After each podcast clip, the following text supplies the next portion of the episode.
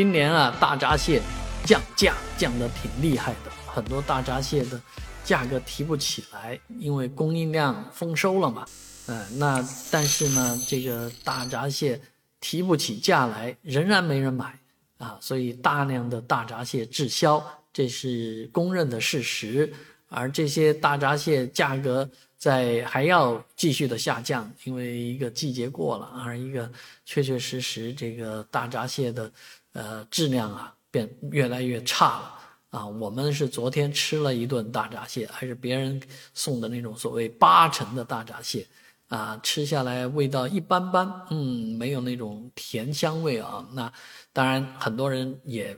抱怨什么事儿呢？最近拿着蟹券去领的蟹啊，居然是六月黄啊，简直是商家胡搞啊！但是现在确实大闸蟹又便宜又卖不出价钱，哎，又卖不出量来，真的是很可惜的一件事情。